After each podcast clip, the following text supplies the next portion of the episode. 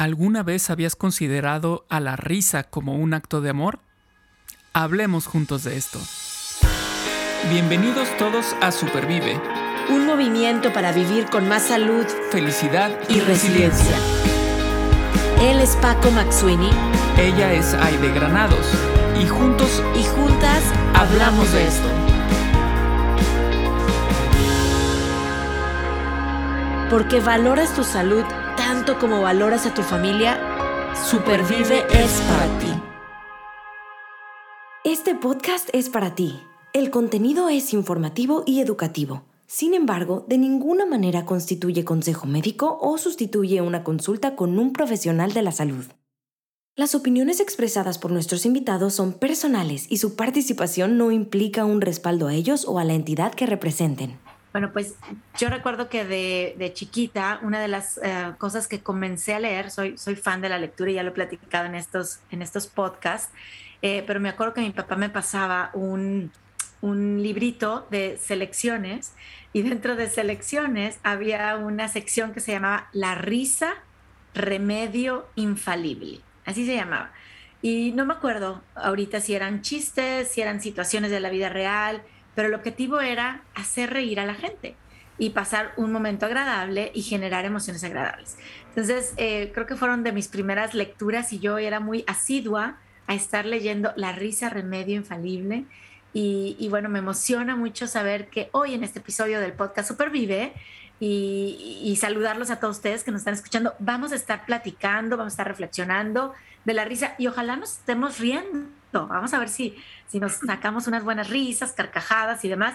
Y, bueno, nuestro invitado, por supuesto, nos va a ayudar a esto. Y antes de presentarlo y decirles quién es, quiero saludar a Paco. ¿Cómo estás, Paco? ¿Listo para, para sonreír, reír y carcajear? Así es. ¿Cómo estás, Aide? Eh, pues sí, estamos listos para pasar un buen rato, aprender, aprender mucho. Este, esta, esta parte que, a veces de repente como que nos podemos este, guardar un poquito, ¿no? De, no, reírse o ser un poco serios porque ya somos grandes, somos adultos, entonces tenemos que ser serios y actuar como, como tales, ¿no? Este, y no, bueno, creo yo que como bien dices, la risa es un remedio infalible y qué mejor eh, platicar con nuestro invitado el día de hoy. Platícanos quién va a estar con nosotros el día de hoy déjame te platico, que nuestro invitado es originario de Francia. Él es clown y director de escena. Es profesor de drama y clown en el máster de arte terapia en Barcelona y colaborador de varios centros de desarrollo personal o artístico en Europa, México y Brasil. Nuestro invitado es formado en psicoterapia integrativa con Claudio Naranjo, de quien es discípulo y colaborador en España, México, Alemania, Francia, Estados Unidos, recientemente por ahí estuvo en California, Rusia y Brasil. Es autor del libro Clown Esencial, El arte de reírse de sí mismos y Vida de Clown, la tragicomedia del ser. Creador del Instituto Internacional de Clown Esencial, está con nosotros Alain Viñó. ¿Cómo estás, Alain? Gracias por estar aquí en el podcast Supervive. Estoy bien, gracias y estaba, muchas gracias por la invitación, estaba escuchando, eh, escuchándote nombrar esos países donde voy, donde trabajo, y eso ya demuestra una cosa, es que la risa es universal. Eh, eh, y ahí no has nombrado, yo, yo, bueno, doy cursos y talleres en todos esos países que has nombrado y muchos más, pero con los espectáculos estuve en, en Nicaragua, en, en Venezuela, en Gabón, en África, en Namibia, en Indonesia. Eh, de hecho, en el primer libro yo escribí que eh, me parecía que después de viajar tanto, me parecía que todos reímos y lloramos en el mismo idioma. Básicamente lo que, lo que nos hace felices es lo mismo en todas partes del mundo y lo que nos duele también es lo mismo. No hay mucha diferencia. Así que ya, ya tenemos un punto de partida con, con la risa, no solo de, de, escuchar estos países, esos viajes. Eh, eso demuestra primero que la risa es muy necesaria. Eh, fíjate, yo, eh, si hablo demasiado me tenéis que cortar porque... No, no, no, no, no, aquí estamos para platicar. Eh, yo eh, todavía soy socio de una ONG que se llama Payasos Sin Fronteras. Entonces, Payasos Sin Fronteras son artistas profesionales que se dedican a intervenir en zonas, en países en conflicto. Ahora mismo hay compañeros ahí en, en Polonia, en la frontera con Ucrania, para atender a los niños eh, o en, ah, en, situaciones de desastres naturales. Entonces yo estuve, eh, entre otras uh, cosas, estuve en Indonesia después del tsunami del 2004, me parece que era. Y ahí eh, un equipo fuimos a Indonesia y otro equipo fue a Ceilán, que también estaba muy tocado por el tsunami. Y ahí en Ceilán hubo un señor que le dijo a, a los compañeros que llegaron, les dijo, miren, nos habían traído tiendas de, tiendas de campaña, nos habían traído comida, nos habían traído eh, eh, ropa, pero nadie nos había traído la vida. Eso se lo dijo aquel señor a, los payasos. Eh, dice mucho de, la necesidad del, del río. De hecho, la persona que pidió la intervención de nuestra ONG en, en, ah, en Indonesia era una señora que en el mismísimo tsunami acababa de perder a sus tres hijos. Y ella es la que había pedido eh, al gobierno español la intervención de nuestra ONG. Para, que, eh, para darnos cuenta de, de, más allá del fenómeno cotidiano de la risa o de la carcajada, de la importancia que tiene la carcajada también como fenómeno social. Eh, bueno, tengo así muchas anécdotas, ¿no? Donde, por ejemplo, una vez en Guatemala, eh, nos perdimos en la selva, el equipo de payasos que éramos, nos perdimos. Total, que llegamos a una comunidad indígena y les dijimos, oye, ¿quieren un, ¿quieren un espectáculo de payaso? ¿Es gratuito? Ah, sí, claro que sí. Total, que hicimos el espectáculo y eh, luego el, eh, el, alcalde de la comunidad, no sé bien cómo se dice, nos dijo que era la primera vez que se había juntado toda la comunidad eh, adultos, niños, mujeres, hombres, para un acto que no fuese ni político ni religioso. Es decir, la risa, se dice que la risa es la distancia más corta entre dos personas. Y es muy cierto, cuando dos personas ríen de la misma cosa, ya tienen algo en común. Crea como un puente entre las personas, crea un link, una especie de link.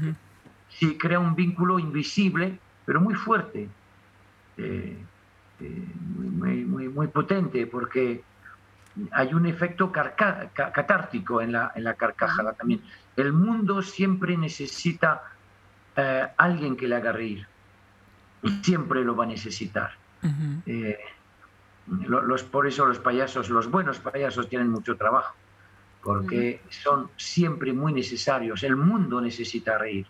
Es una catarsis es una celebración, además de la celebración de la estupidez humana, que esta es la función del clown y también es necesaria, hay una catarsis, por ejemplo, en esos tiempos, eh, en esos tiempos eh, de, pandemia, eh, por lo tanto, de miedo, de inseguridad, de inestabilidad, estamos viendo que en Europa los espectáculos de humor están al alza es decir, hay más espectáculos de humor que antes, porque la gente necesita más que nunca reír. Y no es solamente para olvidar los problemas, eh, es para vivenciar los problemas desde otro lugar.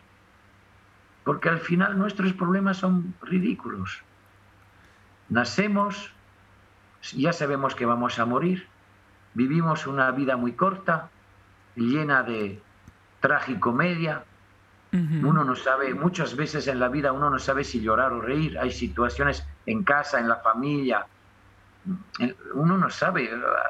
De hecho, llorar y reír no está tan alejado una cosa de la otra. Eh, pero eh, eh, todo esto demuestra la, función de la carcajada.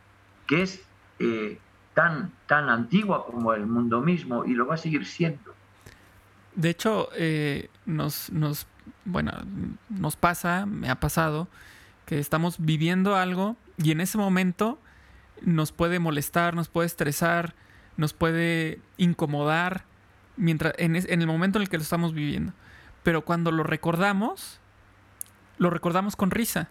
Lo recordamos, nos, burlamos de ese momento, nos reímos de ese momento, lo compartimos con la familia, con los amigos y lo contamos como una historia en la cual esperamos que se rían también. O sea, no lo contamos para que nos digan, ay, pobrecito, mira qué, qué mal la pasó cuando se le ponchó la llanta. No, no, no. Lo contamos para que también se ríen de las tonterías que uno hace cuando, cuando está estresado o está molesto, ¿no? Este, entonces... Me estás haciendo recordar de una anécdota en Namibia. Namibia es un país eh, absolutamente salvaje que está ahí a, la punta de África, al lado de África del Sur. Y ahí iba yo en un 4x4 con otro artista, con un mago, solo, solamente íbamos los dos. Y de pronto pinchamos la, la, la, la, llanta, que se dice aquí en México, ¿no? La, rueda ¿no? del 4x4. Pero lo gracioso es que justo pinchamos la, llanta delante de un, de un cartel que ponía eh, no bajen del coche, animales salvajes. El león, ahí. Sí, o sea, nos, nos miramos los dos a ver, eh, papel, tijera o piedra. O sea, ¿quién baja? Pues no, no bajamos ninguno de los dos. Fuimos hasta la aldea siguiente con el, con el coche haciendo así, porque no, o sea, un, animal salvaje en Namibia sí puede ser algo. Sí, sí, sí, claro. Puede ser un león, o sea. Pero mira, esto que cuentas tú, eh, Paco, de, que cuando se cuenta algo eh, con retrospectiva, es por el fenómeno de la distancia. Charles Chaplin, que fue el, Charles Chaplin fue al humor lo que Juan Sebastián Bach, la música, o sea, lo inventó. Ah, Chaplin decía, y Chaplin sabía mucho de tragedia, ¿eh? porque Chaplin había tenido una infancia muy difícil. Chaplin decía, la vida humana, la epopeya humana, si se mira de muy cerca, es muy trágica. Pero si uno se aleja, como haciendo un zoom al revés, más nos alejamos y más es cómica, porque la verdad es así. Si tú nos miras, o sea, si miramos lo que pasa en mi casa, puede ser una tragedia, pero mi casa vista, vista desde Marte es pura ridiculez. O sea, es pura ridiculez. Nuestros sufrimientos eh, son muy ridículos. Lo que pasa es que no por ser ridículos no han de ser atendidos. Hay una frase que dice eh, es de Santo Tomás. Santo Tomás decía, bienaventurados los que se ríen de sí mismos porque nunca les faltará material para reír. Eh, y eso dice mucho, o sea, poder, a ver, para mi trabajo de, clown y mi trabajo de acompañante arte terapéutico, mi, eh, mi función y mi vocación de acompañante de grupos, es celebrar con las personas la dimensión tragicómica de la vida. Y celebrar esta dimensión, tanto la, la tragedia como la comedia, con el mismo entusiasmo, con el mismo amor. Y, yo he visto mis alumnos muchas veces reír y llorar al mismo tiempo. Eh, en mi segundo libro escribí eh, que mm, yo considero que no se puede llegar a la risa auténtica si antes no hemos llorado lo que nos toca llorar, porque la vida también da para llorar, y mucho, y todos lo sabemos, todos tenemos hechos trágicos cercanos, eh, todos tenemos, eh, todos tenemos cierto grado de resiliencia. Entonces, yo creo que la, la risa se, ha de considerar como una celebración de una dimensión de la vida que no pretende borrar la dimensión trágica. Eh, ¿Quién no quiere llorar no consigue reír? Dicho de alguna forma breve. Eh, a lo menos conmigo en mi trabajo, eh, nos reímos y nos reímos mucho. Mis alumnos hacen improvisaciones de clowns que son mil veces mejor que cualquier trabajo de payaso profesional, inclusive de los míos. Y yo era un buen payaso. Me, superan muchísimo. Y lo hacen en un momento, así, al, eh, en una improvisación. Yo les llevo, les acompaño, les digo lo que hay que hacer y hacen reír a su público eh, muchísimo cuando no son payasos profesionales. Ah, yo tengo médicos, odontólogos, jueces, enfermeros, maestros, de todo. Entonces, eh, tenemos todos adentro no solamente la capacidad de reírnos de nosotros mismos, sino también la capacidad de hacer reír al mundo. Pero para eso hay que poder cultivar una visión amorosa de nosotros mismos, una visión compasiva. Y yo no me puedo reír de mí si yo no he aprendido a amarme profundamente. Y ahí es donde muchas veces lo que yo llamo la santa seriedad nos atrapa. Yo digo que estamos enfermos de una santa seriedad, como que nos agarramos a la seriedad de la vida porque es lo que nos han enseñado también. Exacto. Has de trabajar porque la vida es seria. Ya lo sabemos que la vida es seria, seria y corta. Entonces, eh, aprender a amarnos, aprender a a restaurar una relación sana con nuestro niño interior, con nuestra niña interior, aprender a, a sentir compasión por nosotros mismos y por el otro, sin querer salvarle, salvarle la vida a nadie, simplemente acompañar, aprender a celebrar la dimensión misteriosa de la vida y de los destinos humanos. Hay destinos muy difíciles, muy difíciles. Hay, hay tragedias donde no cabe el humor. Y hay pequeñas tragedias donde tampoco cabe el humor hasta que uno puede separarse, distanciarse de sí mismo un poquito. Nos tomamos muy en serio, cuando realmente yo creo que nos tomamos demasiado en serio, cuando realmente no somos nada. Una cosita que un día nace, vive cuatro días, porque a la escala del mundo nuestra vida que nos parece tan maravillosa son cuatro días, por no decir cuatro minutos, y morimos. ¿Qué sentido tiene? Y al mismo tiempo, Chaplin ya lo decía, la, vida es demasiado, la, vida solo da, da, para ensayar la vida. Una sola vida no da para hacer todo lo que uno quiera, amar a tanta gente como hay por amar, eh, conocer a tantas historias tantas personas, no da para hacer todo el bien que se quisiera hacer, ¿no? O vivir todas las experiencias que se quisiera vivir, o leer todos los libros que se quisiera leer, o escuchar todas las músicas. Claro. una sola vida no da.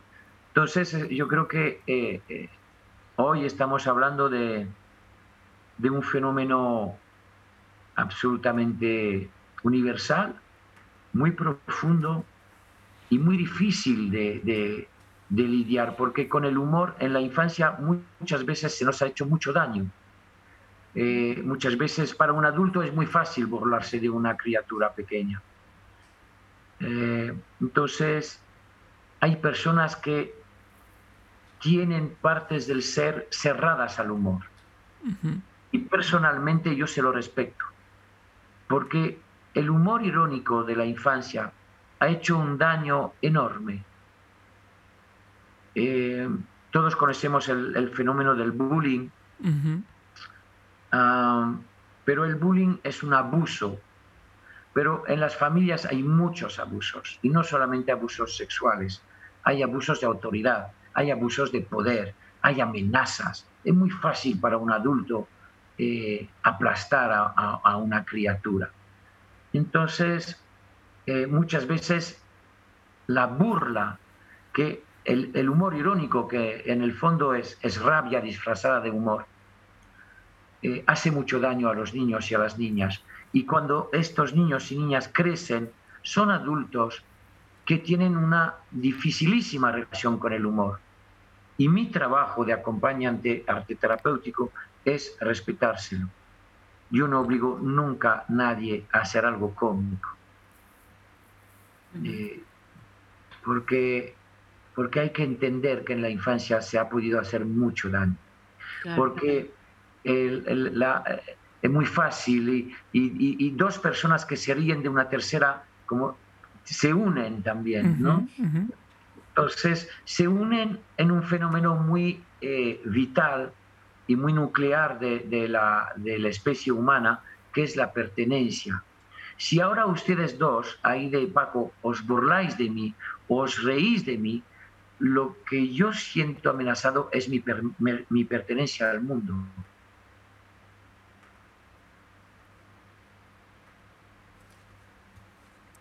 Se congeló. Y por lo tanto mi dignidad. La, ah, se congeló. Se, había congelado. Sí, sí.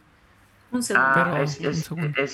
Pero estabas diciendo una frase muy bonita, que sentías amenazado tu pertenencia al mundo. Si Paco y yo nos burlamos de ti, ¿verdad? Sí. Y, y, esto, la pertenencia al mundo, está directamente ligada al fenómeno de la dignidad, porque es lo que amenaza la dignidad, y directamente ligado al fenómeno de la vergüenza. Lo que nos da vergüenza es lo que nos amenaza de exclusión social. Por eso no estoy dispuesto a, reír de mí, porque para que yo me pueda reír de mí y reírme con vosotros dos de mí, de mi confusión, de mi ineptitud, de mi calva, de mi cuerpo, de mi acento francés o de lo que fuese, yo tengo que poder estar en una sintonía profundamente amorosa conmigo mismo. Si no, siento que, me excluís del mundo. Y eso para un niño o una niña es lo peor. Es, se puede morir. Internamente la, la respiración se contrae, el corazón se congela, uno castra la expresión, inclusive la rabia se, se, se, queda callada. Y eso es lo que nos convierte en, en seres eh, muy pobres expresivamente hablando y muy poco creativos, cuando somos sumamente creativos en el fondo. Wow, em, la, la, verdad es que este es un episodio que voy a querer escuchar y reescuchar. Eh, al, ahorita, al, escucharte ahorita, Alen, vienen a mi mente, pues sí, muchas situaciones de infancia, ¿no? Como tú bien dices, de tanto yo haberlas vivido como sentirme Em, que no pertenecía o de vergüenza, así como yo haberlas provocado. ¿Ok? Em, con, esa ironía o con ese sarcasmo, como decimos, y, es como, para, ahorita te estoy escuchando y es como faltar al respeto a lo hermoso de la risa. Y O sea, para mí es como esa falta de respeto a, a lo hermoso que es la, Sí, la, la, risa, la, la, carcajada. Es que hay muchas risas, Aide. Eh, eh, hay muchas formas de humor. De hecho, la palabra humor viene del griego y, corresponde a los líquidos del cuerpo humano. Los griegos consideraban que había cuatro eh, líquidos básicos en el cuerpo humano, que era la sangre, la bilis amarilla, la bilis negra y eh, como los mocos, o sea, como las secreciones, ¿no? y, la, y, y, eso lo llamaban humores. Y la expresión buen humor viene en su origen de un buen equilibrio de esos cuatro humores. ¿Sí? De hecho, por ejemplo, la expresión humor negro viene eh, de un exceso de bilis negra, es de rabia. Entonces, eh, no todos los humores sirven. Hay un humor irónico, que es rabia disfrazada de humor. Eh, y esto es un humor que puede hacer mucho daño, que, es mortal, que es ah, eh, llega como un puñal.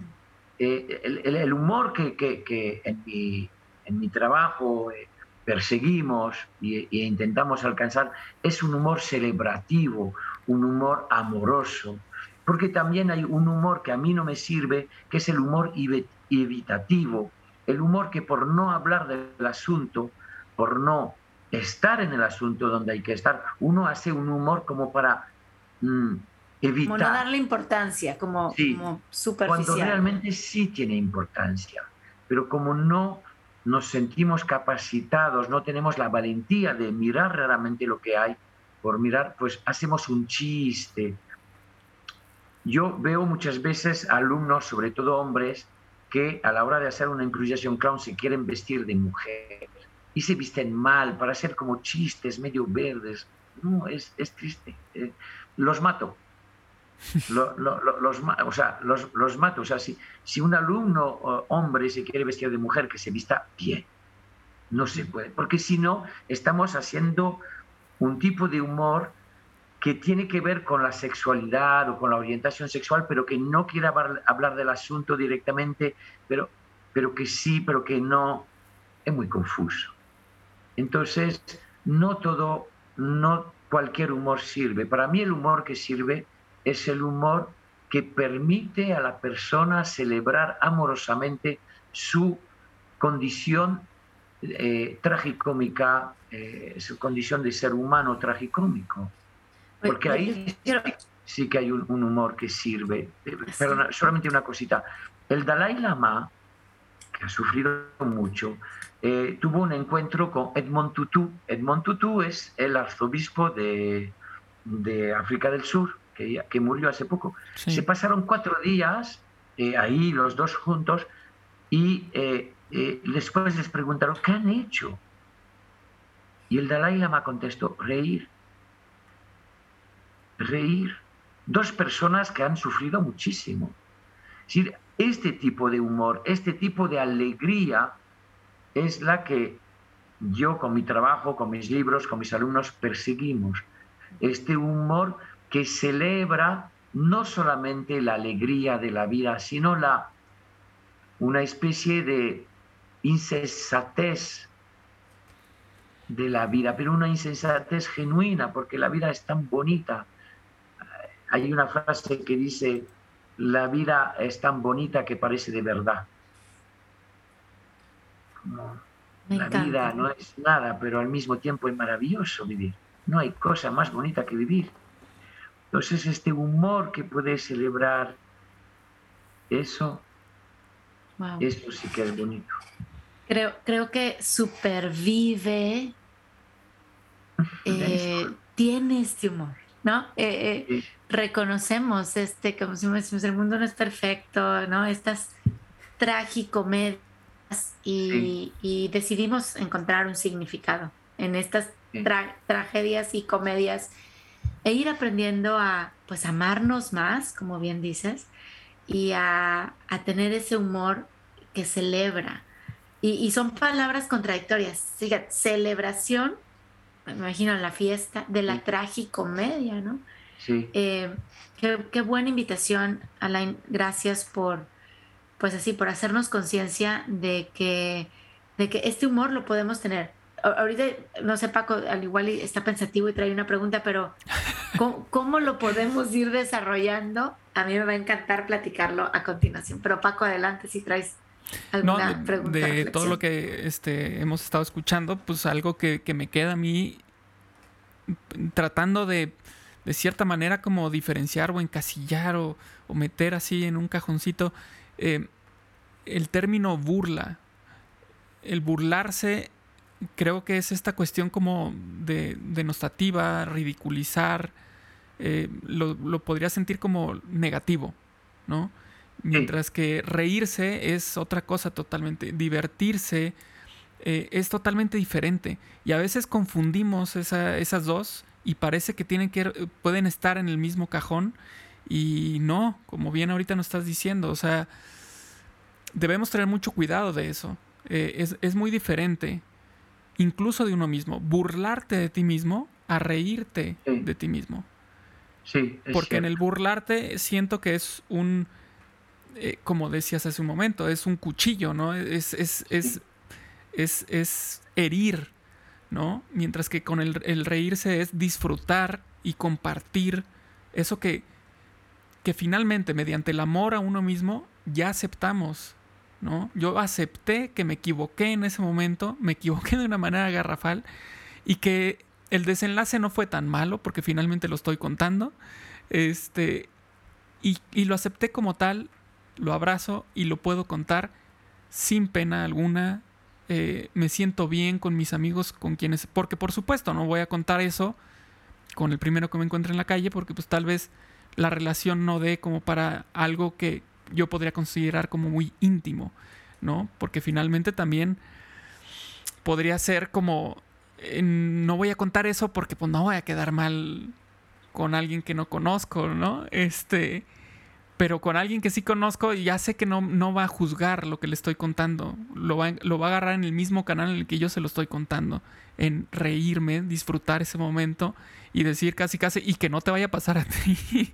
y si te pasa, pues ahí me cuentas, ¿no? Yo creo que la diferencia está en la dimensión amorosa. La diferencia está en el amor. La burla hacia el otro es odio. Pequeño, grande, mediano, en, en sus distintas mm, dosificaciones, pero es, es odio. Y el odio es rabia. Si yo tengo rabia adentro, te voy a odiar también. Y el humor irónico me va a servir para diferenciarme de ti, ser más que tú, ser distinto a ti. Eh, pero es verdad que también a veces hay personas que se burlan de sí mismas, pero es porque han perdido el amor a ellas mismas. A veces los recorridos de vida hacen que la persona pierde la dignidad, pierde el amor a sí misma. Entonces ahí hay una burla, hay una condenación personal. La diferencia está en el amor. El humor sano empieza como el amor sano, eh, empieza por uno mismo. Eh, el, humor sano y el amor están... el humor no puede ser sano si no tiene también una dimensión amorosa. Eh, eso es lo fundamental. Y y para recuperar la carcajada, recuperar la risa, hay que recuperar el amor a uno mismo. Y recuperar el amor a uno mismo es un largo y profundo trabajo que no tiene fin y que conlleva pues hacer ciertos trabajos terapéuticos, eh, conlleva acercarse a las personas que saben más que nosotros, acercarse a las lecturas que nos inspiran, a las músicas que nos inspiran, a las experiencias que nos inspiran, implica buscar.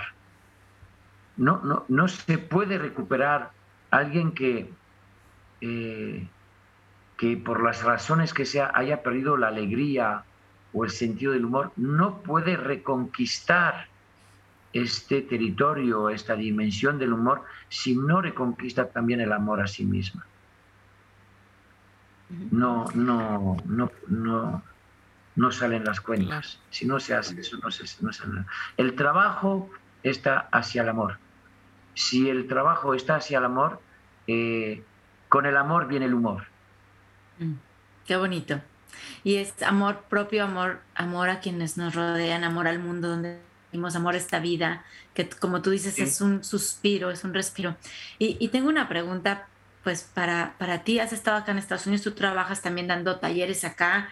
Eh, yo vivo en Texas, donde la mayoría, pues sí, son hispanos, la mayoría de hoy ya en Texas. Eh, sin embargo, yo escucho mucho, Alain, en los hispanos y en otros grupos minoritarios, el tema de las famosas microagresiones. Ok, ya, ya no las agresiones grandes, frontales, que tienen que ver a veces con, con el humor negro, ¿verdad? El que tú ya mencionas. Pero también he, escuchado como mucho ya el, pues todo es una microagresión, no sé, si, si se rió, si no se rió, si me habló, si no se... O sea, es posible caer también en el otro extremo, extremo sensible, vamos a decirlo, e interpretar cosas como con falta de amor cuando a lo mejor simplemente es que no conoce bien mi cultura o no me conoce bien a mí. ¿Cómo, poder... Y yo creo que también a veces le damos mucha importancia a cosas eh, que no lo tienen tanto. tú puedes tal vez hacer una microagresión contra mí, pero si mi amor por mí mismo, y no estoy hablando de orgullo, sino mi amor por mí mismo es lo suficientemente sólido, lo suficientemente anclado dentro de mí, gracias a la educación que haya podido recibir, gracias a la confianza que han podido eh, introyectarme mis padres. Eh, tu microagresión, la verdad, se, se, disuelve, ¿no? Y tampoco, yo, yo no le caigo bien a todo el mundo. ¿Qué se le va a hacer?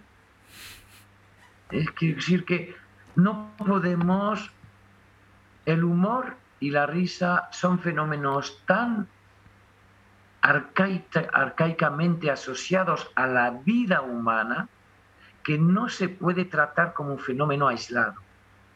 Es decir, estos temas que tú levantas ahí de, de, microagresión, de empezar a ver microagresiones por todas partes, igual ni las hay, hay todo un trabajo psicológico, terapéutico que hacer para empezar a mirar dónde estoy yo, dónde estás tú, cuál es mi verdad, cuál es la tuya, dónde realmente eh, algo que tú me dices, por ejemplo, yo trabajo muchísimo con el niño interior o la niña interior. Ustedes dos me pueden decir algo sin ninguna mala intención, pero que por las razones que sea me catapulte a mí a una vieja herida de la infancia.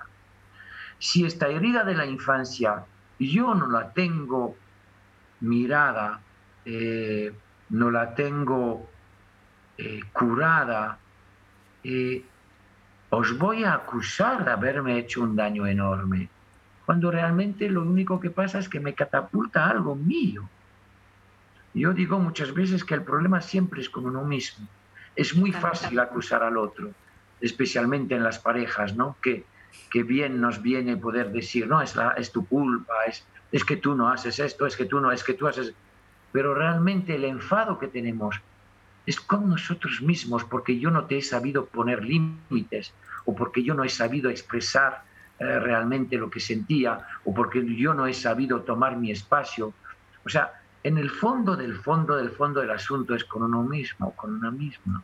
Entonces, yo creo que lo que es importante es que, es que podamos eh, mirar el fenómeno global, ¿no? Yo entiendo que supervive viene por superviviente, ¿no? Viene de una rebeldía, voy, voy a decirlo como superviviente de cáncer, a mí me decían que era sobreviviente y esta palabra no, no me satisfacía. Eh, y, en la Real Academia de la Lengua Española dice que sobrevivir es vivir con escasos medios y en condiciones adversas.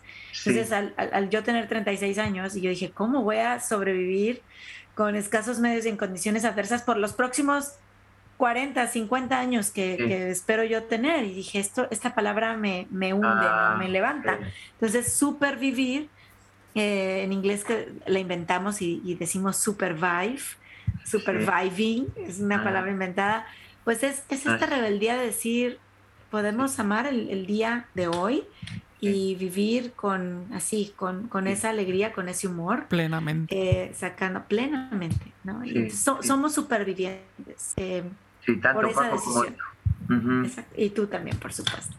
Y, muchas personas, muchas personas eh, son supervivientes de, de condiciones difíciles, de infancias desastrosas, de, circunstancias eh, X, de salud, de condición socioeconómica. Entonces, supervive. yo entiendo que hay como esta especie de exigencia con la vida, ¿no? Que no hay otra cosa mejor que vivir. La verdad, yo, no hay otra cosa. A la gente que le dice, que me dice, no, es que la vida esto, pues no sé, pues tú mueres. Y, ya me lo contarás, que era mejor. Yo eh, yo como vine de una infancia difícil, yo llegué a la adolescencia, yo decía, yo no quiero morir sin haber vivido antes, porque había visto, había visto demasiada gente eh, morir muy joven y muy cercanamente. Entonces me, volví exigente con la vida, me volví como, si yo quiero vivir. Antes de morir yo quiero vivir, no, no me interesa eh, tener una vida que no sea vivida, que no, que no, una vida sin, que no, que no esté. Eh, mi maestro Claudio Naranjo decía que el entusiasmo es la manifestación de lo divino en lo cotidiano. De hecho, la palabra entusiasmo viene del griego y quiere decir eso, poseído por Dios, por lo divino. Entonces, esta, esta idea que tenéis también, por lo que entiendo en vuestro programa, de, entusiasmo por el vivir, mucho más allá de si vivir es fácil, difícil o, o si hoy toca reír o si hoy toca llorar. Para mí, eh, lo que hoy toca es sentir, sentir la vida, sentir que estamos vivos o vivas, ¿no? Y, y bueno, para eso sí, la risa está y, y la carcajada ha de estar como una celebración de este placer de estar en la vida. No porque la vida sea fácil cada día, ni mucho menos, sino por el placer de estar en la vida cada día. Eso es un milagro, despertarnos cada mañana. Aleluya. Qué bonito. Sí, sí, sí, totalmente. Eh, me hizo recordar eh, a Oliver Sacks en, de, sus, de sus escritos de gratitud en el que hablaba justamente de eso, ¿no? Que él no tenía miedo a morir, él lo que tenía miedo era no vivir, ¿no? Sí. Este, Y eso, eso creo que es pues como que algo, algo que, que debiéramos tener nosotros muy presente, ¿no? El, el vivir, el, el, darnos cuenta de lo que, del gran regalo que tenemos todos los días. Y, y eso también me hace, me hace pensar en, en, en cuántas veces no nos topamos con, con personas que de verdad eh, pareciera que la vida se ensaña con ellas y, y, y, aún así los ves o las ves reír. Sí. Y, todavía te preguntas, oye, pero ¿cómo le hacen? O sea, como, ¿de qué les da risa o, qué les da motivos para reír? Y, eso es el primer pensamiento, pero bueno, hay que reflexionar un poco más allá y, más bien admirar esa capacidad Muchas veces los niños tienen esta capacidad. Sí. Sí. Eh, y los ancianos también, que son como dos los extremos de un recorrido humano, ¿no? Eh, yo recuerdo cuando eh, en otra expedición de, Payasos sin Fronteras fuimos al Salvador en el 2001, cuando hubo el, terremoto en el 12 de enero del 2001. Y llegamos ahí con el 4x4, todo derrumbado, todo destrozado, todavía había cuerpos por ahí, y, los niños eh, eh, riendo del espectáculo de payasos.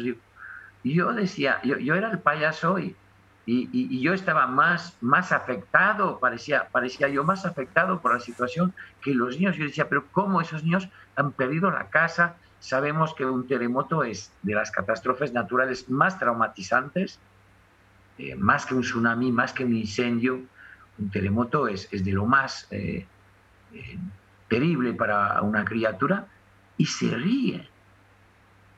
Entonces, eh, y los ancianos también muchas veces se ríen, están a la vuelta de todo. Es una cuestión de mirada, es una cuestión de, mirada sobre el mundo. El, poeta Sufi Rumi decía, conviértete en una mirada.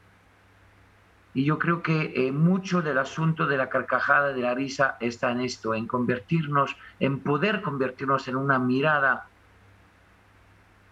amorosamente humorística sobre la vida, sin querer quitarle nada a la, vida, sin querer. Eh, muchas veces confundimos la risa con la alegría como que solo tendría que haber alegría. Pues no, en la vida también hay mucho dolor. ¿Sabes qué? Em, eh, es que estoy en mi mente una nueva conexión está surgiendo de la palabra risa, del verbo reír, con la palabra amor y el verbo amar. O sea, ahí andaban las dos, sentía así, siento ahora. Y ahorita en esta plática contigo, siento que estas dos palabras y estas dos acciones, verbos, se están como encontrando y, y hay así como un vínculo fuerte. Risa con amor, eh, reír con amar. Eh, bueno, a partir de, hoy son inseparables. Eh, gracias, Alain, mm. por, por, estas reflexiones. De hecho, doy he dado en los tiempos de pandemia alguna charla, yo recuerdo una que el título era Del humor que daña al humor que sana. Mm. porque el humor hay que diferenciar. Es, un, es un movimiento complejo. Oye, pero no, no nos estamos riendo mucho, ¿no? No. bueno, es que la, está, está presente un humor con amor muy interesante. Es que, ¿sabes? ¿sabes? No, no es tanto un, tema de seriedad eh, lo que estamos viviendo, sino yo lo siento como de reflexión. O sea, ha sido un, eh, un quedarse callado o un no reír porque estoy procesando, ¿no? Lo que, todo lo que estamos platicando y, y llevándolo a diferentes situaciones, eh, momentos en la vida. No sé, por ejemplo, cuando hablabas eh, hace un momento de, los niños y los ancianos, justo antes de que mencionaras así como que una posible razón, ya la estaba yo pensando y yo decía, claro, mi hijo, por ejemplo, él, él se puede enojar o puede llorar ahorita y al siguiente minuto ya está jugando otra vez, incluso con ese niño o esa niña con la que se había enojado o por quien había llorado. O sea, ya pasó. Lo, el, el, problema que le había causado eso ya pasó. Y a lo que sigue. No se queda pegado. Exacto, y a lo que sigue, ya, eso ya fue. Y, yo creo que también a una persona eh, mayor, el enfoque yo lo veo como, es que ya viví y ya sé que no pasa nada ya sueltan. Ya, ya sé que, no es para tanto, ¿no? No se va a acabar el mundo. Ya me ha pasado.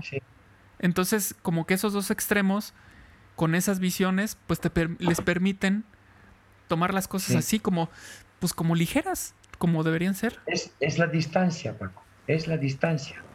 La distancia que permite no quedarse agarrado a las cosas, no quedarse aferrado. Muchas veces lo que nos enferma de seriedad es nos quedamos apegados, no, yo tengo que tener la razón, mm. porque yo digo esto y esto es lo cierto, y tú o, me has hecho esto y eso es imperdonable.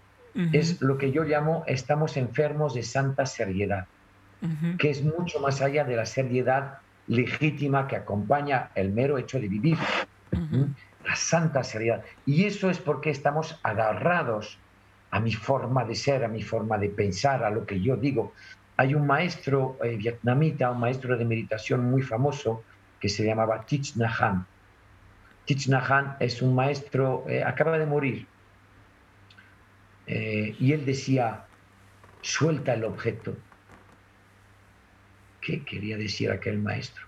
Suelta el objeto. Quería decir, suelta tu santa percepción, suelta tu tu santa seriedad, pero la santa seriedad, la seriedad viene por porque yo quiero tener la razón. Estoy agarrado a mí mismo. Y por eso los niños, eso de que contas de tu hijo, lo puede hacer porque él suelta, no se queda agarrado. Ahora se ríe, ahora se llora, al ratito se vuelve, ahora se vuelven a enfadar y se vuelven. Es como el movimiento puro de la vida. Y los ancianos lo mismo, porque muchos ya han vivido.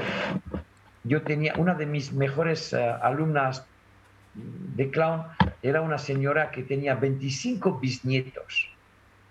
Wow. 25 bisnietos. Entonces, a esta señora, ¿qué, qué, más le queda por hacer en la vida?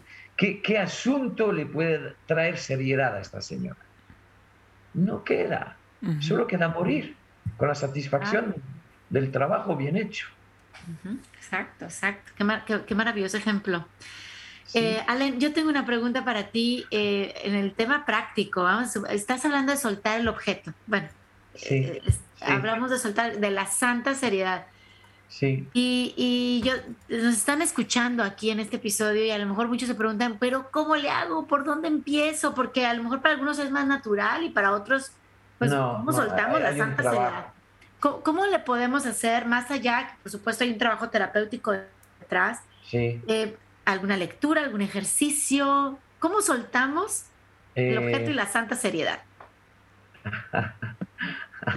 ¿Cuánto tiempo tenemos? Se puede extender a tres capítulos. Ah, Nos vemos para el próximo. Eh, sí, bueno, la meditación, la meditación permite tomar distancia de nosotros mismos. La meditación, aunque uno no sepa meditar, está demostrado eh, científicamente que eh, lo mismo que las emociones influyen sobre el cuerpo, el cuerpo influye sobre las emociones. Entonces, sentarse en una postura de meditación, aunque uno no sepa muy bien cómo, pero bueno, con la pelvis un poquito elevada, las rodillas que toquen el suelo, y estar ahí simplemente enfocando la atención a la respiración, eso tiene un efecto beneficioso sobre la mente, aunque uno no siga ningún maestro, no, no, no, no se sienta, o sobre el borde de la silla, simplemente enfocar la atención a la respiración. Está demostrando, está demostrado científicamente que eh, la, esta postura trae un efecto beneficioso a la mente después de 180 segundos, 3 minutos. Extraordinario. Entonces, a esto nos podemos entrenar, que son cosas fáciles que podemos. ¿Y qué pasa con esto? Que simplemente nos permite, enfocando la atención a la respiración, nos permite desapegarnos de toda esta cosa que tenemos en la cabeza, que son los problemas cotidianos, los, los asuntos, los miedos. Ahora, vivimos en un mundo muy asustador, vivimos en la cultura del miedo. Eh, entonces, de, separarnos un poquito de esto y descansar en un lugar en el fondo de nosotros. Eh, Claudio Naranjo, mi maestro, decía que el, al fondo del mar no le importa mucho el oleaje de la superficie. Es decir, como poder descansar en el fondo del mar, en un fondo de quietud. No porque hemos resuelto todos los problemas que tengamos en casa ah, de relación o económicos, simplemente porque nos hemos podido desapegar un poquito de ellos. ¿sí? Luego, otra cosa que se puede hacer de una forma cotidiana es ir a buscar las lecturas, las músicas y las compañías que nos inspiran y nos hacen bien. Eh, hoy en día estamos muy a la merced de la información, de las redes sociales, de, Internet, todo esto. Es nuestra elección ir a buscar lo que nos hace bien y es nuestra responsabilidad. Y una tercera cosa que se puede hacer es acercarnos, contactar con el niño interior, acercarnos a los trabajos. Hay mucha cosa en Internet, hay mucha, hay mucha lectura, hay muchos libros sobre la relación con el niño interior, entre la psique adulta y el arquetipo del niño interior, de la niña interior. Porque no, por ejemplo, si yo soy una persona muy para quedarnos en el tema que es vuestro tema de hoy, de la risa, de la sonrisa, de la carcajada, si yo soy una persona muy seria, yo no puedo reconquistar la alegría genuina si antes no vuelvo a mi niño cuando mi niño tuvo que dejar la alegría y hacerse serio porque las circunstancias de su infancia así se lo han exigido.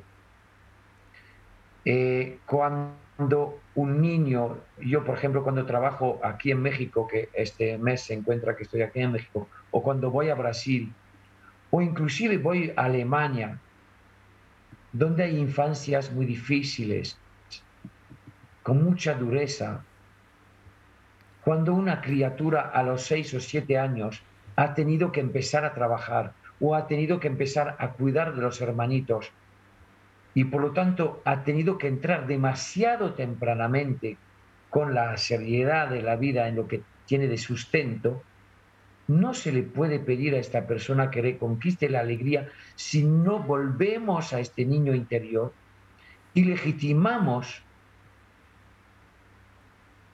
el movimiento que ha hecho el niño para dejar la alegría. ¿Me explico? Sí.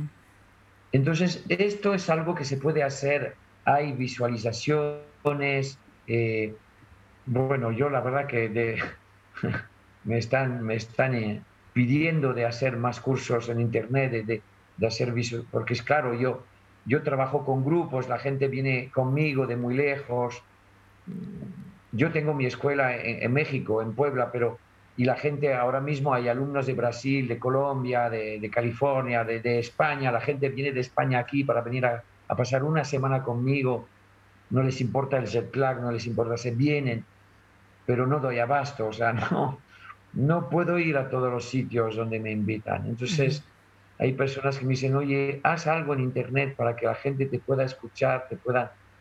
Y bueno, pues si Dios me presta vida bastante, lo haré, que sería una forma de, llegar a más gente, pero, pero no soy el único, hay, mucha gente que trabaja esos temas. Lo importante es encontrar las personas con quien lo podamos hacer de una forma amorosa, con respeto, con sí con respeto, porque muchas veces hemos enfermado en la infancia por falta de respeto, porque pisotearon nuestra dignidad. De muchas formas y una de ellas también a veces es el humor irónico. Entonces, que las personas se pongan en marcha y vayan a buscar mm, lugares, técnicas, lecturas que les pueda reacercar al niño, a la niña, eh, eh, claro. Muchísimas gracias. Eh, gracias por la invitación de, este, pues esta reflexión que nos estás, que nos estás llevando. Estos tres pasos en respuesta a lo que decía Aide. estos tres pasos que nos permitirán o nos podrían ayudar en, este, en este camino de, de reír, de reírnos de nosotros, de, amarnos a ese grado de que nos podemos reír, eh, a sacarnos eh, o a invitarnos a salirnos de esta zona de confort que yo, yo pienso que también esta seriedad es una zona de confort en la que yo ya estoy acomodadito, estoy en mi, en mi zona y pensar en, en reír ya es para mí sacarme de esa zona, ¿no? podría ser. Mm. Entonces, esta invitación a que salgamos de esta zona en la que nos encontramos, a ver las cosas desde lejos, ¿no? Que es súper importante, ver las cosas desde lejos y entonces poder aventurarnos a este maravilloso mundo de la risa, a este maravilloso mundo de disfrutar a carcajadas de lo que la vida nos muestra, nos entrega cada día que tenemos esa gran ventaja de vivir un día más para poder reír. Aprovechémosla, la vida, disfrutando, sonriendo, riendo, compartiendo con otras personas. Muchísimas gracias de verdad por este, por este tiempo que, de verdad deja, deja mucho, híjole, mucho material para pensar y pensar y pensar y pensar. Y por supuesto, tenemos que actuar. Eso es lo más importante. Tenemos que actuar. Gracias, Ale. Gracias eh, por estas reflexiones. Eh, el placer de estar en la vida, el placer de estar en la vida contigo, el placer de estar en la vida con Paco, el placer de estar en la vida con todos los que nos escuchan, es un motivo de celebración. Muchas gracias. Gracias, gracias a ustedes por la invitación y enhorabuena por el programa y que sirva mucho que sirva mucho. casi siempre, casi siempre terminamos diciendo, o bueno, termino diciendo que, em, que, que, compartan este episodio. Eh, si es algo que quizá no está, estás en sintonía en este momento con este tema, no pasa nada, ya podrás estar en otro momento, pero quizá conozcas a alguien que sí necesite o que sí esté en sintonía a quien le va a servir muchísimo este episodio. Entonces, compártanlo y seguramente esto va a ser muy positivo para alguien. De, pronto recibimos comentarios eh, agradeciendo por algunos temas y, eso es lo bonito, que de pronto se conecta con alguien y para ese alguien significó eh, un mensaje, un, un cambio importante, interesante, relevante. Entonces, mm. pues esperemos que, yo estoy seguro que este, este episodio ayudará a muchas personas. Compartan, recuerden, estamos en varias plataformas, en Spotify, Google Podcast, en, Apple Podcast, en iVoox y bueno, por supuesto en la, en la nueva aplicación eh, de la Spotify comunidad. me pueden encontrar también. Ah, perfecto. ¿En, dónde? ¿Cómo te encontramos? ¿Cómo te encontramos? Porque, bueno, pones yo, mi segundo libro es mi autobiografía, se llama Vida de Clown, la tragicomedia del ser, y son episodios de mi vida, eh, es mi vida vista desde la tragicomedia, da para reír y da para llorar. Y entonces este, este libro eh, lo, lo, he, eh, además de haberlo escrito y de que esté editado, lo he grabado en un estudio de grabación, en, en un audiolibro que dura seis horas y media y que está en venta, bueno, en Spotify está en forma gratuita, pero son como muchos tracks de tres, de tres minutos y pico, no sé ni por qué está ahí, pero si no, eh, me encuentran en todas las plataformas de audiolibros. Pero en Spotify también de forma gratuita me pueden encontrar. Sí, ya, ya, ya te sigo. Ya lo encontré. Ya, lo tengo aquí. Y ya lo tienes, ¿verdad? Sí, sí, y por supuesto que sí, te, va, te voy a buscar y estoy segura que quienes nos escuchan en redes sociales, yo te sigo en Instagram. Eh, ah, ni me ocupo yo, es mi asistente, yo no. Bueno, ahí te sigo, ahí te seguimos. Y, y qué bueno que, que, nos ayudes a contagiar de, de, esos humores que necesitamos, que necesita este mundo. Eh, gracias, Alen, por, por esto que nos compartes. Con mucho gusto.